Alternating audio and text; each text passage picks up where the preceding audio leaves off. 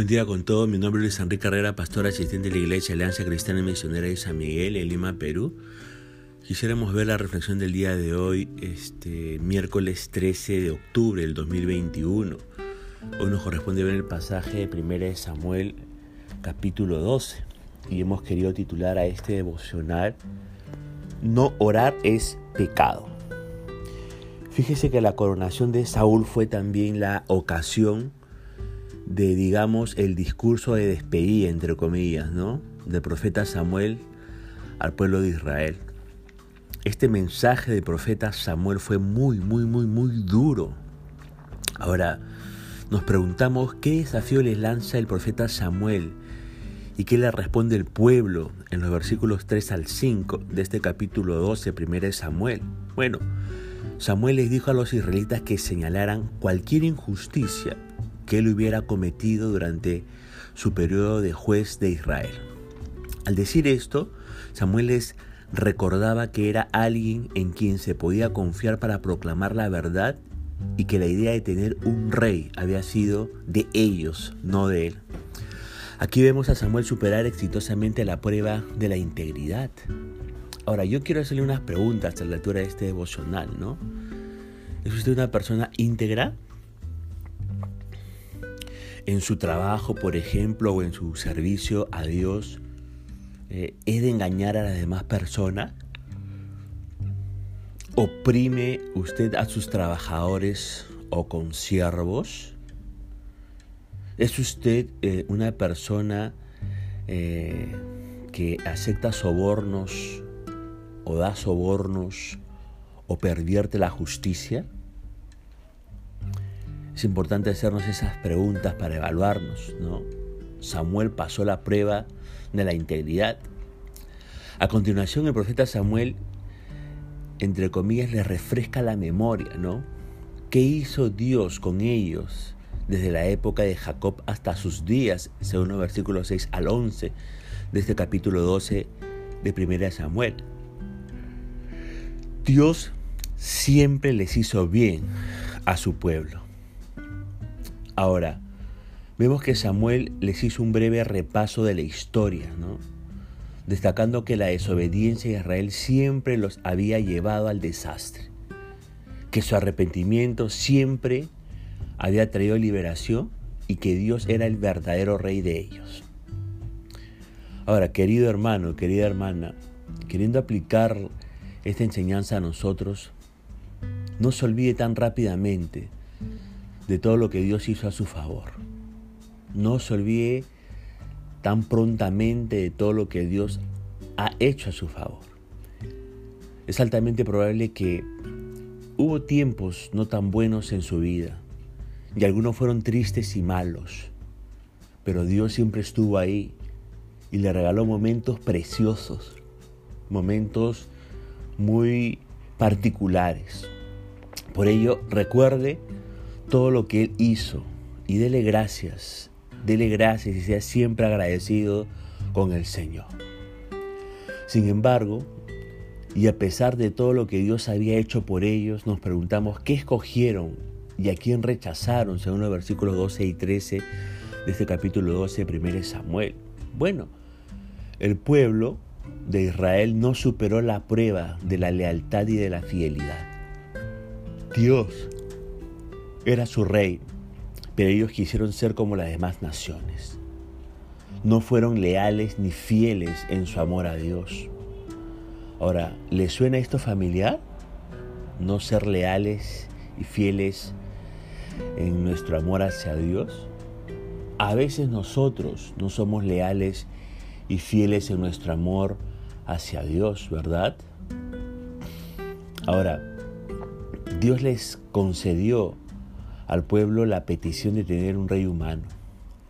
Pero, pero, sus mandatos y requisitos continuaban vigentes. Dios continuaría siendo su verdadero rey. Y tanto Saúl como el pueblo tendrían que someterse a su ley. Ahora, ojo con esto. Ninguna persona está exenta de la ley de Dios y ningún acto humano está fuera de su jurisdicción. Él es rey sobre todos los aspectos de la vida. Y debemos reconocer su soberanía y basar nuestras relaciones, basar nuestro trabajo y basar la vida en el hogar según sus principios. Ahora, aún así, ¿qué actitud tendrá Dios con ellos si le siguen y sirven? Según los versículos 14, 20 al 22 y 24, ese capítulo 12, 1 Samuel. ¿Sabe qué? Dios no es rencoroso. Dios los ama. Y aunque la monarquía no era el plan ideal de Dios para ellos, aún así, Dios está dispuesto a bendecirlos si ellos lo siguen y les sirven. Dios los evaluará mediante la prueba de la obediencia. Pero si no aprueban, pero si no son obedientes a las leyes, a los mandatos de Dios, ¿qué sucederá? según el versículo 15 y 25, este capítulo 12, 1 Samuel. Dicen estos versos que la mano de Dios será tan dura sobre ellos que serían destruidos, serían destruidos. Ahora Samuel le deja muy en claro que su decisión de elegir un rey, ser como las demás naciones, entre comillas, fue una pésima decisión. ¿Y cómo se los hace saber y cómo reacciona el pueblo según los versículos 16 al 19, este capítulo 12 de 1 Samuel, bueno, para añadir énfasis a sus advertencias, Samuel pidió al Señor que enviara una tempestad, aunque interfería con la cosecha en curso, ¿verdad? Y el Señor accedió y la tempestad infundió temor en los corazones del pueblo. Y tras haber conseguido que le prestasen atención, Samuel volvió a advertirlos de que su futura prosperidad dependería de la obediencia a su verdadero rey. Pero incluso en sus tiempos de desobediencia, sabe que Dios sería misericordioso para con ellos. Finalmente, ¿a qué se compromete Samuel según el versículo 23? Mire, por su parte Samuel oraría fielmente por, por su nación, por la nación de Israel. Ahora yo pregunto, ¿Es pecado dejar de orar por otros? Fíjese que las palabras del profeta Samuel parecen indicar que sí. Sus acciones muestran dos responsabilidades del pueblo de Dios. Primera responsabilidad, orar continuamente por otros. Por eso cuando usted va al pasaje de Efesios en el Nuevo Testamento capítulo 6, verso 18 va a decir, oren en el Espíritu en todo momento y en toda ocasión manténganse alerta y sean persistentes en sus oraciones por todos los creyentes en todas partes. Así que las acciones de Samuel muestran una primera responsabilidad. Pero ¿cuál sería la segunda responsabilidad? La segunda responsabilidad es enseñarles a otros el camino de Dios. Por eso cuando usted va al Nuevo Testamento, en la carta a Timoteo, en su segunda epístola, capítulo 2, verso 2, Pablo está hablando a Timoteo y le dice, me has, oído enseñar verdades que han sido confirmadas por muchos testigos confiables. Ahora enseña estas verdades a otras personas dignas de confianza que estén capacitadas para transmitirlas a otros. Entonces, dos responsabilidades que que nos dice eh, Samuel que tenemos nosotros como ser, siendo parte del pueblo de Dios. ¿no? Ahora, Samuel no estaba de acuerdo con la exigencia de los israelitas de tener un rey, pero les aseguró qué cosa, que continuaría orando por ellos y enseñándoles lo correcto. Eso les aseguró eh, Samuel, a pesar de que han decidido mal, ¿no?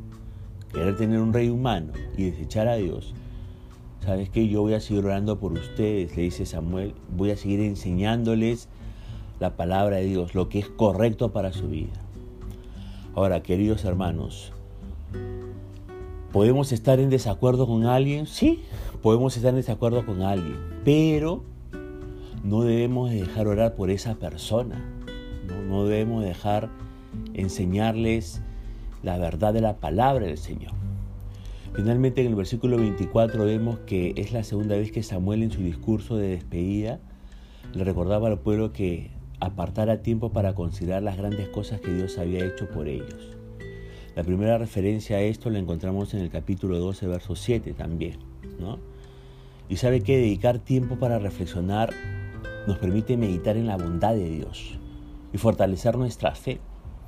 A veces nos enfocamos tanto en progresar y prepararnos para el futuro y trabajar tan duramente, ¿no? Y trabajar como se dice de sol a sol, que no dedicamos tiempo para recordar los actos de Dios. No se olvide de lo que Dios ha hecho por usted para que viva con un corazón agradecido. Dios quiere que siempre tengamos un corazón agradecido y que nunca dejemos de orar a favor de su pueblo y de enseñarle las escrituras como Él quiere que le enseñemos, enseñar lo correcto a todas las personas. Así que recuerde, no orar es pecado, queridos hermanos. Mantengámonos constantes en esta disciplina de busca de Dios y de su persona. Punto final para el devocional del día de hoy, deseando que la gracia y el favor del Señor Jesucristo sea sobre su propia vida. Conmigo será Dios mediante hasta el día de mañana. Que el Señor le bendiga.